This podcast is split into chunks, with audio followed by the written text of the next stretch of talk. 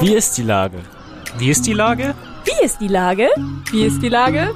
Wie ist die Lage? Wie ist die Lage? Wie ist die Lage? Der fast tägliche Podcast mit Lars Meyer.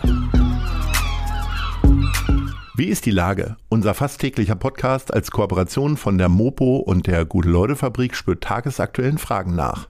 Seit 2020 kommen prominente Lenker und unbekannte Denker, also Barkeeper, Bäckerinnen oder Bürgermeister, knapp 15 Minuten zu Wort. Die Auswahl ist rein subjektiv, aber immer spannend und überraschend. Mein Name ist Lars Meyer und ich rufe fast täglich gute Leute aus Hamburg an. Unser Partner, der das diese Woche möglich macht, ist Bederland. In acht Sommerfreibädern und sechs Ganzjahresfreibädern in Hamburg genießen Sie Wasserspaß und Entspannung für Groß und Klein. Das war Werbung. Herzlichen Dank. Heute befrage ich einen der kreativsten Köpfe Hamburgs und Journalist ist auch noch Oliver Wurm. Ahoi, Oliver. Ahoi, Lars. Lieber Oliver, bei dir folgt wirklich ein Projekt auf das nächste. Also so ein täglicher Podcast ist ja fast zu wenig, um deine Neuigkeiten irgendwie äh, herauszukitzeln. Jetzt beschäftigst du dich mit Fußballer Toni Kroos. 90 Promis durften ihm eine Frage stellen. Toni antwortet. Was ist das? Was machst du da? Erzähl mal. Ja, ich glaube, viele äh, von den Hörerinnen und Hörern auch dieses Podcasts, auch wenn sie jetzt nicht totale Fußballfans sind, aber so ein Champions League-Finale guckt man sich ja dann doch mal an und haben das vielleicht auch damals gesehen im ZDF.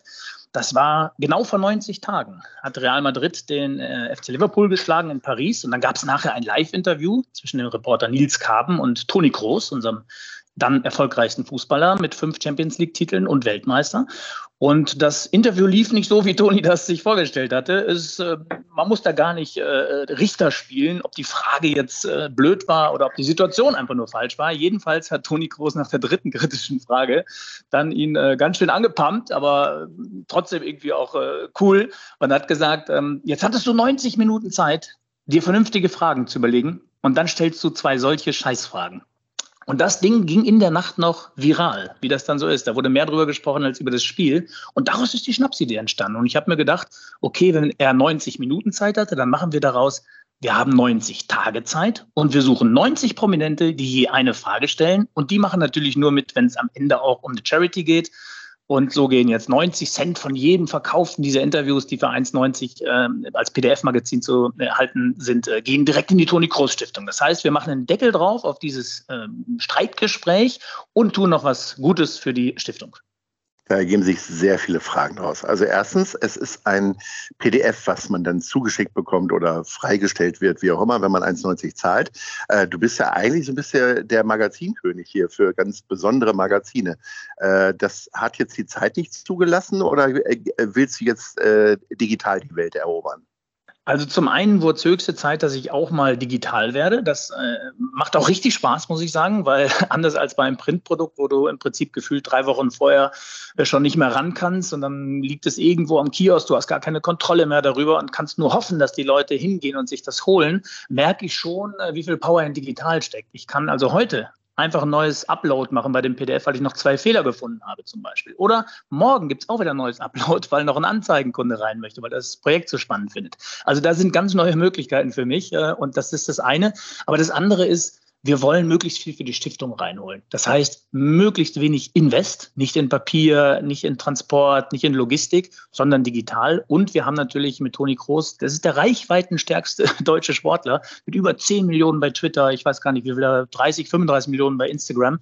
Und bei denen, die dabei sind, die haben auch alle riesen Followerschaften. Und wenn die jetzt heute und morgen ähm, den, den Trailer posten, äh, auf Instagram eine Story machen und sowas, dann glauben wir, ist der kürzeste Weg, wirklich mit einem Klick dann sich das als E-Paper auf sein Handy zu holen. Und so haben wir es auch angelegt. Es ist sehr angenehm zu lesen.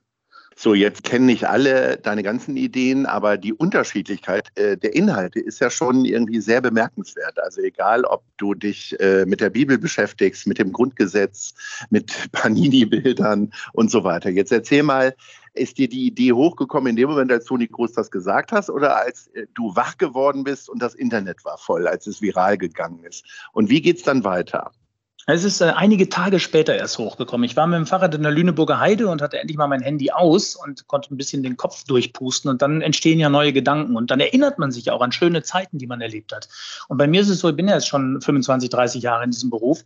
Ich hatte mal ein Interview gemacht mit Michael Schumacher, als er zum ersten Mal auf Ferrari Weltmeister wurde. Da hat ja das ganze Land mitgezittert damals, weil das so eine große Aufgabe war. Und wir waren ja auch alle stolz auf Schumi. Und damals habe ich gedacht, ich gehe in ein Interview rein, nicht mit eigenen Fragen, sondern ich hole hole 50 Fragen von 50 Weltmeistern. Heiner Brandt, der Handballtrainer, Franz Beckenbauer, Anni Friesinger, Sven Hannawald. Die alle hatten eine Frage an Michael Schumacher. Und ich habe dann gemerkt, wie sehr das einen Sportler öffnet, wenn er von Sportlern und Sportlerinnen äh, befragt wird. Und das ist ein ganz anderes Niveau dann. Du bist zwar der Übermittler der Frage, aber es gibt keinen daraus sage ich, dazu sage ich nichts, sondern das ist Augenhöhe plötzlich. Und das hat bei Toni Kroos war das der gleiche Effekt, wenn ich jetzt sage, die nächste Frage kommt von Günter Jauch oder von Barbara Schöneberger oder von, von Jupp Heinkes oder bis zu Robbie Williams, den wir dabei haben, dann ähm, macht das dem, der die Frage bekommt, auch unheimlich Spaß. Und das heißt, ich habe diese alte Idee, diese alte Idee habe ich quasi ja, neu ähm, gestaltet und jetzt nochmal aktiviert mit Toni Kroos.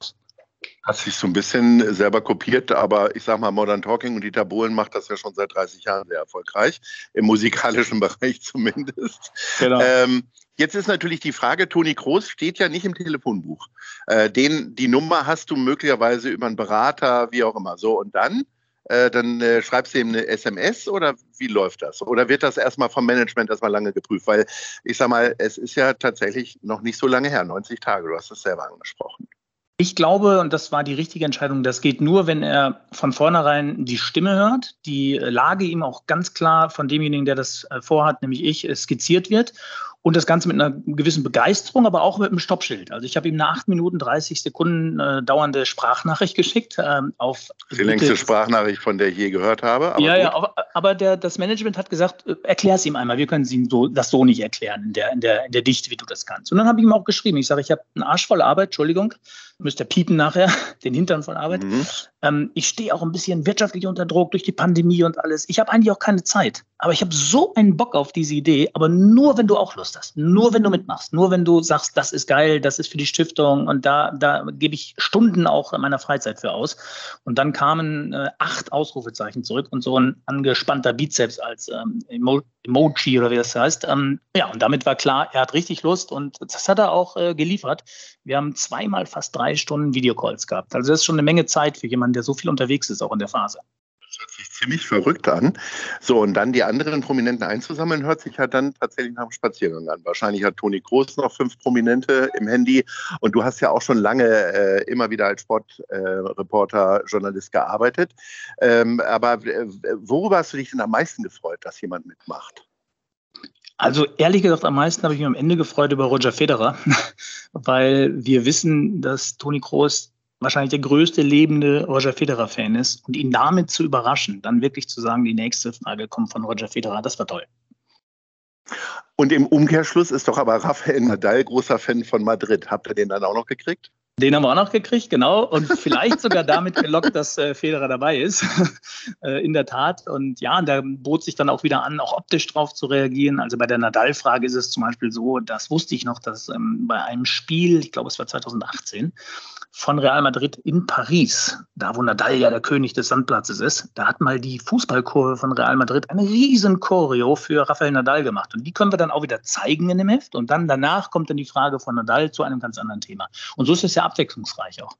179 Seiten sind es geworden. Und welche Hamburgerinnen und Hamburger sind dabei? Wir werden ja vor allen Dingen äh, hier in Hamburg, aber auch in Montevideo gehört, wo ja gerade eine Hamburger Delegation unterwegs ist, weiß ich. Erzähl mal. Da sind einige Hamburgerinnen und Hamburger dabei, also unter anderem, ich sag mal, zugereiste Hamburger wie Markus Lanz oder auch Judith Rakers ist dabei, äh, Lotto King Karl, Jonas Bold fällt mir gerade ein mit einer sehr schönen Frage an Uwe Seeler, die er auch wirklich schön beantwortet hat. Das äh, war richtig Gänsehaut. So, und wo kriege ich jetzt das Magazin? Das Magazin kriegst du auf www groß90.de und dann mit zwei Klicks kostet das 91, 1,90 und 90 Cent gehen als Spende, wie gesagt, in die Stiftung. Ja, was macht denn die, äh, die äh, Großstiftung, Toni Großstiftung? Das genau, ist, also ja, kümmert sich vor allen Dingen um kranke Kinder, um Familien mit äh, auch behinderten Kindern. Also es geht manchmal wirklich sehr konkret auch, dass Toni die Dinge auch selber mit entscheidet. Er lässt sich also wirklich diese größeren Geschichten auch alle vorlegen, beschäftigt sich da stundenlang mit, auch jetzt schon. Und das ist ein großes Ding auch für nach der Karriere. Also neulich war zum Beispiel so ein Fall, den habe ich nur am Rande mitgekriegt, aber ich habe es so, ähm, so registriert im Kopf. Da wurde einer Familie ein Bulli vor der Tür geklaut, der so behindertengerecht umgebaut war, womit dann das Kind immer zur Schule war, es glaube ich, gefahren wurde. Und dann wird halt ganz äh, unbürokratisch mit 20.000 Euro dort ausgeholfen und wird ein neuer Bus gekauft. Also das ist echt toll. Die unterstützen ein Hospiz in Berlin, äh, ein Haus in Köln. Also das lohnt sich schon auch dafür, sich grundsätzlich zu interessieren und was zu spenden. Und ja, wenn man noch ein schönes Magazin dazu kriegt, ist es auch umso besser. Die Idee hast du ja quasi jetzt im, in der Lüneburger Heide gehabt. Jetzt bist du aber gerade, hast du mir kurz vorm Gespräch erzählt, im Sauerland. Äh, wie habe ich mir das vorzustellen? Wie alle, die äh, schon weit über 40 sind, wenn sie nach Hause kommen, ist die Wäsche gewaschen und von Mutti noch Essen äh, gekocht? Oder lässt du dich da pflegen oder bist du auch am Arbeiten? Na, ehrlich gesagt waren ja die letzten drei Tage, wie immer bei so einer Produktion, unfassbar hektisch, unfassbar anstrengend. Bis nachts zwei, drei Uhr, dann ein paar Stunden schlafen, dann wieder aufstehen, wieder an den Rechner. Das ganze Team war unter, unter Feuer, damit wir dann heute auch den äh, Start schaffen, weil wir mussten es ja schaffen 90 Tage danach. Also wir konnten es dann auch nicht mehr schieben. Das ist ja ein Teil des Gags. Und dann ist schon Hotel Mama natürlich perfekt, ne? Vollpension, du kriegst morgens einen Kaffee hingestellt, das Nuteller Brötchen, mittags wird schon eine Hackfleischsuppe aufgetischt, danach gibt es einen Eiskaffee und nochmal wieder eine frisch gebackene Waffel und jetzt warte ich schon auf das Abendessen. Ach, das ist ganz herrlich. Olli, ich wünsche eine gute Zeit äh, im Sauerland, aber denk dran, auch ein bisschen Bewegung. Ne? Die, die Ratschläge kriege ich ja auch immer, die gebe ich gerne weiter.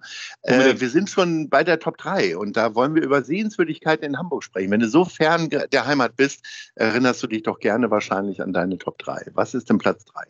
Das mache ich sehr, sehr gerne sogar. Ähm, ja, eine ähm, Stelle, wo ich wirklich sehr, sehr gerne sitze, die ist im, auf den ersten Augenblick ist das vielleicht jetzt sehr generell, das ist nämlich die Elbphilharmonie, aber ich würde jedem empfehlen, sich unten an die Haltestelle zu setzen. Da unten auf den Ponton, weil man hat einen Blick fast bis nach Helgoland und dann schaut man wirklich gewaltig hoch an der Elbphilharmonie. Da unten ist man fast an der Wasserkante und man hört den Hafen. Es ist ein schöner Wind, der dort immer weht. Also das ist richtig schön. Da werde ich mir, sobald ich wieder in Hamburg bin am Wochenende, ein schönes Bierchen gönnen. Ähm, der zweite Punkt ist nicht weit entfernt. Ist ja. aber wirklich, die Hamburgerinnen und Hamburger machen es halt so wenig. Geht in den alten Elbtunnel. Es ist immer wieder ein Vergnügen, da durchzugehen. Und es ist, ist immer schön kühl. Sensationelles, sensationelles Bauwerk. Und der dritte ist ähm, auch ein bisschen Füße in Bewegung setzen.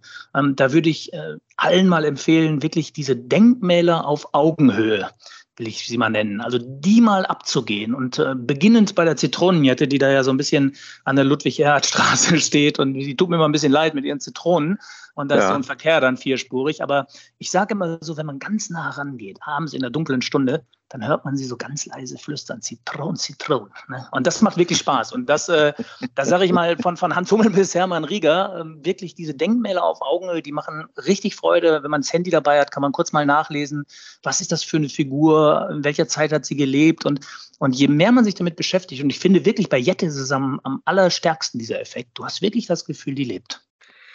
Olli, ich liebe deine Fantasie und deine Kreativität. Insofern nehme ich dir auch ab, dass sie äh, flüstert und äh, wünsche dir eine gute Zeit im Sauerland. Grüße an Mutti und äh, Ahoi. Und natürlich Zit auch an Toni Groß, ist ja klar. Bis Zitron, dann. Zitron. Ahoi. Tschüss.